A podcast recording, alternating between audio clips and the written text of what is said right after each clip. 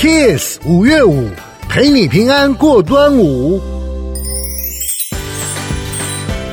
端午节要驱五毒，方式包括了挂艾草和菖蒲，目的是为了驱毒辟邪。而雄黄粉可以撒在蚊虫滋生的地方，饮用雄黄酒来期望能够辟邪，让自己不生病。还要带香包，传统上的女士会佩戴内装有白芷丁香，香气具有驱蚊辟邪的功效的香包。再来就是立鸡蛋，在端午节当天正午的时候，把鸡蛋直立起来，表示未来的这一年会有好运的到来。其实原理是在在。端午节当天，当太阳直射北半球，太阳引力和地心引力相互拉扯，恰巧形成两股反方向的拉扯力量，作用在鸡蛋上，就容易使蛋直立起来。